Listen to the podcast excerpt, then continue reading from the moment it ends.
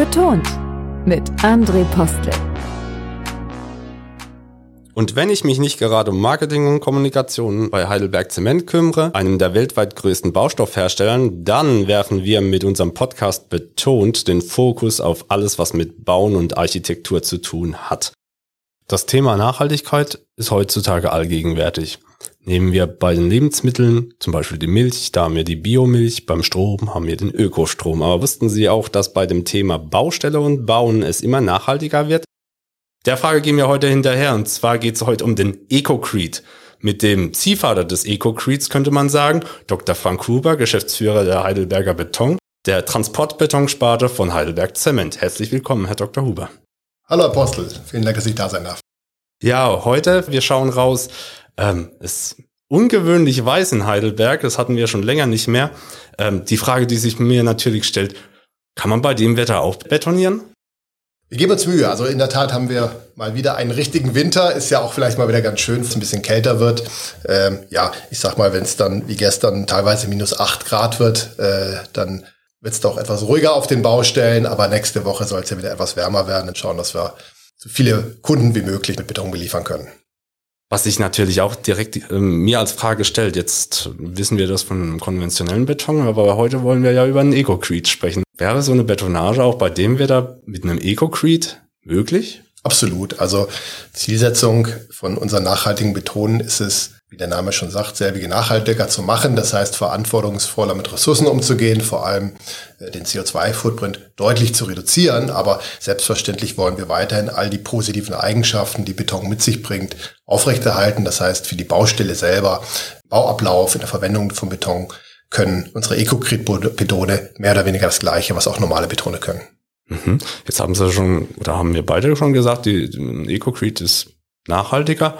Aber was genau macht den nachhaltiger gegenüber einem normalen Beton? Also letztendlich unsere EcoCrete-Produktlinie äh, zeichnet sich durch mehrere Eigenschaften aus. Ja, die erste Eigenschaft ist, dass wir einen deutlich reduzierten CO2-Footprint haben. Äh, wir sprechen ab einer Reduktion von minus 30 Prozent von einem EcoCrete. Äh, aktuell erreichen wir Spitzenwerte von etwa minus 65 bis minus 70 Prozent gegenüber Normalbeton. Äh, das ist die erste große Tatsache. Zweitens ist, dass wir je nach Einsatz äh, auch rezyklierte Gesteinskörnung einsetzen. Das heißt, hier auch verantwortungsvoller mit natürlichen Rohstoffen umgehen. Und drittens äh, gibt es eine ganze Reihe von weiteren Versprechen, die mit dem EcoCrit dazukommen. Äh, wir produzieren äh, deutschlandweit mit äh, grünem Strom. Wir haben vollständige Wasserkreisläufe. Wir haben eine Zero Waste Policy bei EcoCrit. Das heißt, es geht nichts auf irgendwelche Deponien, keinerlei Ausschuss. Und äh, das Gesamtpaket äh, unterstreicht einfach unsere ja, Roadmap, die wir bei Heidelberg Zement und damit auch bei Heidelberger Beton anstreben, nämlich einen wesentlichen Beitrag zur Nachhaltigkeit und zu ja, der Transformation in eine grünere Welt zu leisten. Hm, interessant. Ähm, also lassen Sie mich nochmal zusammenfassen. Wir haben den reduzierten CO2-Fußabdruck. Wir haben unter anderem auch die rezyklierte Gesteinskörnung. Dann kommt noch der, der geschlossene Wasserkreislauf dazu und eine Zero Waste Policy wenn wir uns jetzt das Rezept des Betons anschauen, Sie haben schon gesagt, Zement, ne, Bestandteil, was auch viele nicht wissen, Zement nicht gleich Beton, sondern Zement eher der Kleber im Beton. Gibt es also verschiedene Sorten von Zementen? Gibt es Zemente, die CO2-ärmer sind, CO2-reicher? Das ist so, ja, je nach äh, Anwendung und nach Zusammensetzung. Also letztendlich entsteht im, ähm, in der Zementproduktion CO2 auf zwei verschiedene Arten. Die eine Art ist letztendlich bei der, durch die Energie, die wir zuführen. Ja, das ist etwas, wo wir auch erhebliche Fortschritte in der Vergangenheit gemacht haben durch alternative Brennstoffe beispielsweise. Äh, und der zweite große Block ist durch die Entsäuerung des Kalksteins, jetzt wird es ein bisschen technisch, ähm, CO2 prozessbedingt frei wird. Ja, und die große Aufgabe ist es, an diesen beiden Stellschrauben zu arbeiten in der Zementindustrie, um hier den CO2-Footprint zu reduzieren. Ja, und wir als Betoner, die dann, wie Sie so schön gesagt haben, diesen Kleber einsetzen, ähm, bauen dann auf dieser Kette natürlich auf äh, und versuchen, möglichst diejenigen Zemente einzusetzen und Beton technologisch möglich zu machen, die wenig CO2 verwenden. Wir versuchen natürlich darüber hinaus, ähm, diese Inhaltsstoffe auch möglichst effizient einzusetzen und entlang unserer eigenen Wertschöpfungskette unseren Beitrag zu leisten. Ja, ob das im Wasserkreislaufmanagement ist, ob das in der eigenen Energie ist, äh, ob das in der Logistik ist, etc. Mhm. Und ähm, wenn wir mal einfach das, das Rezept des Betons weitergehen, ne? jetzt haben wir den Zement als Kleber, was klebt da zusammen? Sand und Kies zum Beispiel. Ähm, Sie haben schon gesagt, Rezyklate, aber vielleicht könnten Sie da noch mal bisschen ausholen. Was, was ist möglich bei, bei Zuschlagstoffen, bei Sand und Kies? Ja, ja, sehr gerne. Also der Zement ist mit Abstand der größte Hebel, aber auch, wie Sie schon richtig sagen, ähm, im Sand und Kies, der zweite große Bestandteil, äh, ist eine ganze Menge möglich und wird auch schon, muss man sagen, eine ganze Menge möglich gemacht. Also ein Riesenvorteil äh, unserer Produkte ist, dass sie absolut local sind, dass sie sehr lokal produziert werden. Äh, wir fahren die also nicht um einmal um die halbe Welt, sondern das äh, kommt wirklich aus der Nachbarschaft. Und das ist natürlich ein ganz, ganz wesentlicher Hebel für ein nachhaltiges Produkt, ja, dass auch die Transportdistanzen reduziert sind. Man muss wirklich sagen, Kudos an die äh, ja, Kollegen der Sand- und Kiesindustrie, was die Fortschritte ja, der letzten Jahrzehnte angegangen ist, äh, den Abbau von natürlichen Rohstoffen sehr, sehr verantwortungsvoll zu betreiben. Ja, also gerade ein, eine renaturierte Kiesgrube ist mit das produktivste Habitat, was wir überhaupt haben. Es sind wirklich ganz, ganz tolle äh, Projekte, die da entstehen. Und äh, wie gesagt, ein verantwortungsvoller Rohstoffabbau kann hier zum einen natürlich dazu beitragen, äh, dass auch dann Produkte, die daraus entstehen, wie der Beton, äh, entsprechend davon profitieren, aber auch letztendlich hier äh, ja, uns als Gesellschaft nach vorne bringen.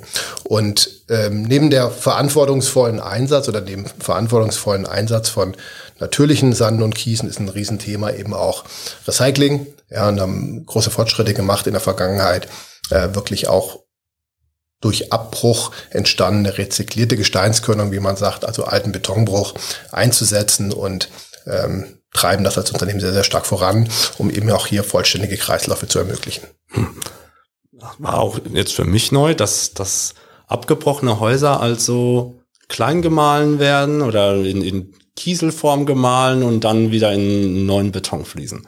Das Tolle am Beton als Baustoff ist, dass Sie ihn nahezu unendlich oft recyceln können. Er ist ein künstlicher Stein, äh, den Sie einsetzen können, um beispielsweise ein Haus zu bauen. Und wenn das Haus in 50, 80 oder 100 oder mehreren hundert Jahren abgerissen wird, wieder eins zu eins vor Ort recyceln können. Das heißt, da muss nichts einer thermischen Verwertung zugeführt werden, da verrottet nichts, sondern das ist eigentlich ein unendlicher Kreislauf, was auch heute übrigens schon gemacht wird. Also 90 Prozent des Betonbruchs wird heute bereits recycelt in den unterschiedlichsten Anwendungen, viel im Straßenbau, aber eben auch ein Recycling, eine Wiederzuführung in Beton äh, ist möglich und macht zunehmend auch mehr Sinn.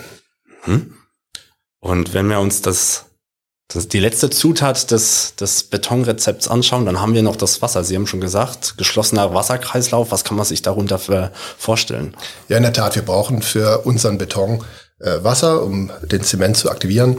Und äh, was uns eben ganz, ganz wichtig ist, dass äh, Kreisläufe geschlossen sind. Das heißt, ähm, wir verschwenden kein Wasser. Das heißt, das Wasser, was nicht in der Produktion vollständig aufgenommen wird, im Beton führen wir wieder 100 Prozent der Produktion zu. Das heißt, wir schaffen hier wirklich einen vollständigen Wasserkreislauf äh, und entnehmen wirklich nur so viel Wasser, wie unbedingt notwendig ist. Ähm, und ja, sind da auch ein bisschen stolz drauf, muss ich sagen, dass uns das in den letzten Jahren gelungen ist. Mhm. Ähm, wenn wir weggehen von dem, den Zutaten des Produkts hin zu den, den Bedingungen momentan, naja, wir haben steigende Zinsen, überall ist zu lesen, dass auch die Bauwirtschaft natürlich auch jetzt die ersten ja, Rückgänge hat. Wie ist das beim EcoCrete? Wie ist da momentan die Nachfrage nach einem nachhaltigen Produkt? Das Interesse ist äh, wirklich riesengroß, ja, weil ähm, sowohl bei den Bauherren als auch Architekten, Planern das Verständnis da ist, dass Beton wirklich Teil der Lösung ist. Wenn sich die großen gesellschaftlichen Herausforderungen anschauen, die wir haben, Energiewende, äh, öffentlicher Nahverkehr, äh, Wohnungsbau, dann leistet Beton nicht zuletzt auch aufgrund seiner Langlebigkeit und seiner technischen Fähigkeiten einen absolut zentralen Beitrag. Ja, ein Windkraftwerk ohne Betonfundament ist letztendlich undenkbar. Das heißt, das Verständnis ist schon sehr, sehr stark da, dass äh, Beton hier wirklich Teil der Lösung ist, aber mit Sicherheit ähm, gleichzeitig die klare Anforderung, dass auch unser Produkt, so alle Produkte, deutlich nachhaltiger und grüner werden müssen. Äh, letztendlich auf unserer Roadmap, die wir auch bei Heidelberg Zement klar verfolgen zur hundertprozentigen Klimaneutralität. Und insofern ist das Interesse sehr, sehr groß, weil natürlich die Frage ist, okay, wie können wir tatsächlich produktiv weiterbauen? Wie können wir langfristig weiterbauen, gerade mit diesem tollen Produkt, was ich recyceln kann. Und insofern ist das Interesse durchaus groß. Äh, mit Sicherheit ist es so, dass noch eine gewisse Lernkurve entsteht. Ja, viele Themen sind neu. Äh, Architekten, Bauunternehmen müssen sich ein bisschen noch darauf einstellen, auch informieren. Da haben wir ein Stück weit auch einen Auftrag zu informieren. Aber wir rennen hier offene Türen ein, weil ich glaube, den meisten Kollegen ist klar, dass wir diesen Weg nur gemeinsam gehen können. Machen wir uns nichts vor, Nachhaltigkeit kostet Geld. Wenn wir im Supermarkt sind, dann haben wir auch die natürlich die Bioprodukte. Eine Biomilch kostet mehr als eine konventionell äh, produzierte Milch.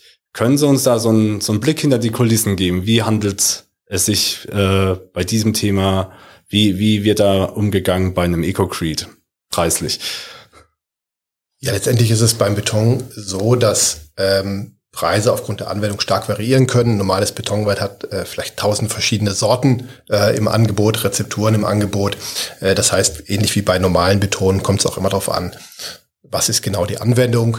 Ähm, insofern kann man das nicht pauschal sagen, dass ein EcoCrete kostet x Prozent mehr oder y Prozent mehr. Es kommt ja ein bisschen auf die Rahmenbedingungen an.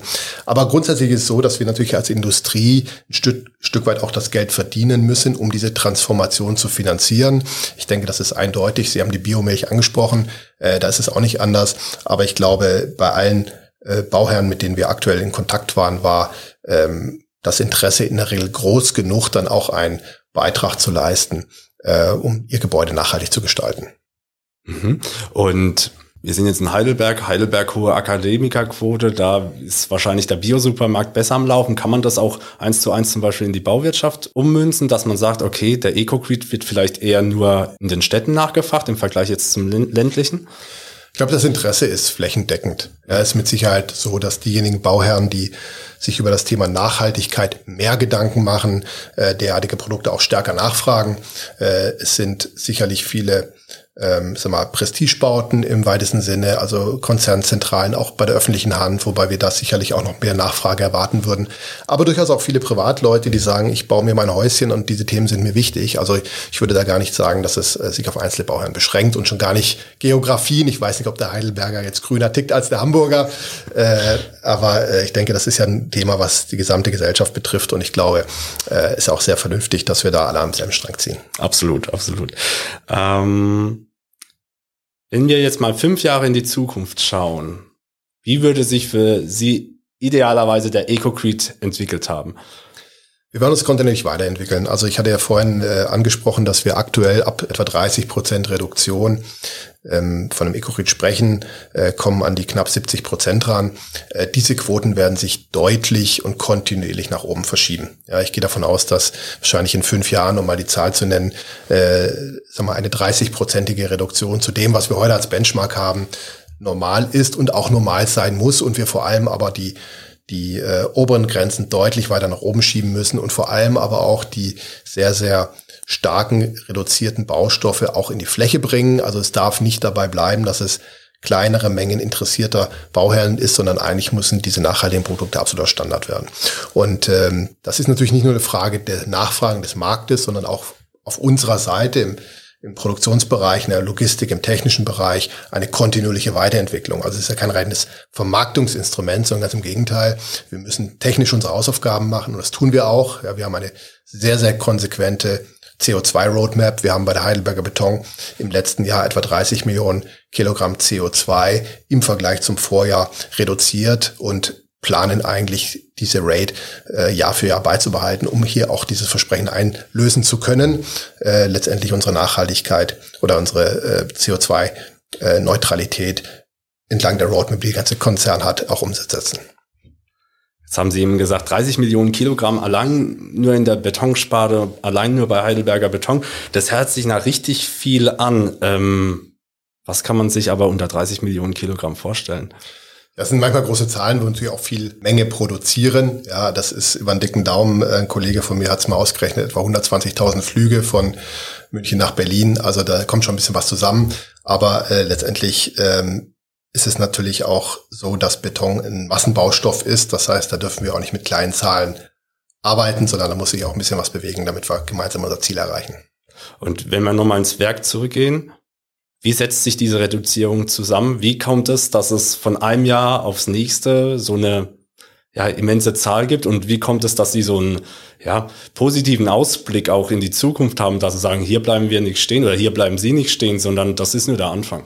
Ja, absolut, weil wir die Ziele, die wir haben, ähm, sehr, sehr klar untermauert haben mit konkreten Maßnahmen, äh, mit Budgets, äh, nicht zuletzt auch mit, mit Incentivierung äh, für Mitarbeiter, für Führungskräfte.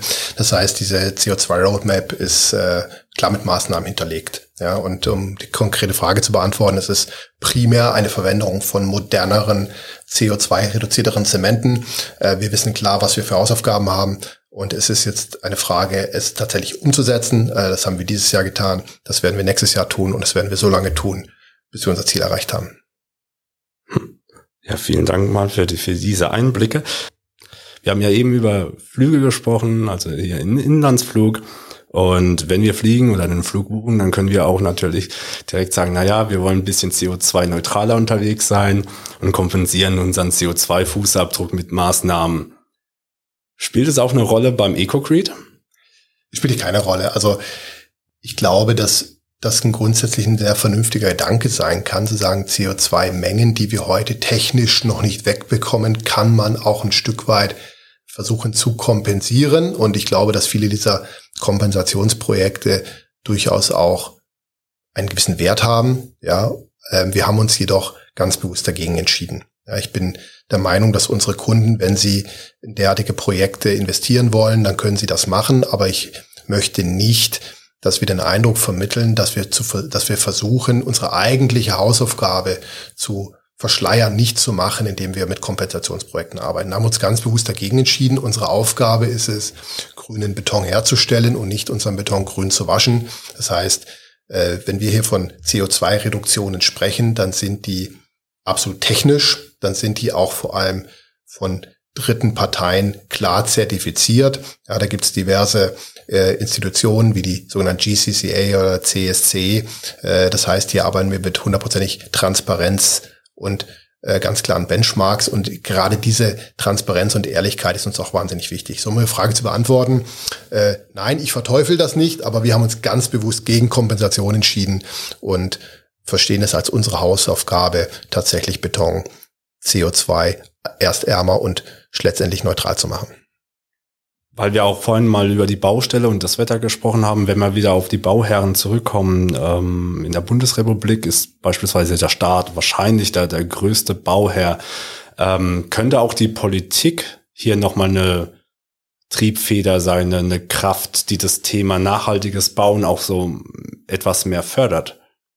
Absolut. Ich glaube, schlicht und ergreifend durch ihre eigene Nachfrage, ne, durch die Ausschreibung sicherzustellen, dass ähm, CO2-arme Baustoffe eingesetzt sind, hier gleichzeitig Technologieoffenheit zu pflegen. Auch hier haben wir sehr, sehr viel Aufklärungsarbeit zu leisten, äh, was moderne Baustoffe tatsächlich können. Da ist, glaube ich, auch noch nicht an allen Stellen, in allen Behörden wirklich äh, durchgedrungen, wie diese Rechnungen tatsächlich funktionieren und was wir aktuell bereit sind zu leisten. Und da freuen wir uns stets auf einen guten Dialog und äh, machen dort viel Aufklärungsarbeit.